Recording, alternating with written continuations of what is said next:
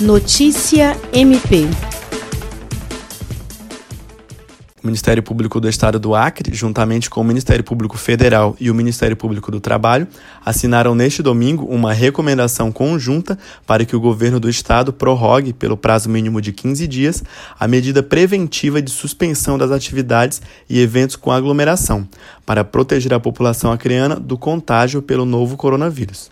O documento recomenda também que o Estado abstenha-se de realizar nova ampliação do rol de atividades econômicas e serviços que poderão funcionar durante o período de prorrogação das medidas. A recomendação foi assinada pela Procuradora-Geral de Justiça, Cátia Rejane de Araújo Rodrigues, pelo Procurador da República, Lucas Costa Almeida Dias, e pela Procuradora do Trabalho, Marielle Rissane Guerra Viana. Também assinou o documento o promotor de justiça Glaucio Ney Shiroma Oshiro, da primeira Promotoria de Justiça Especializada de Defesa da Saúde. Tiago Teles, para a Agência de Notícias do Ministério Público do Estado do Acre.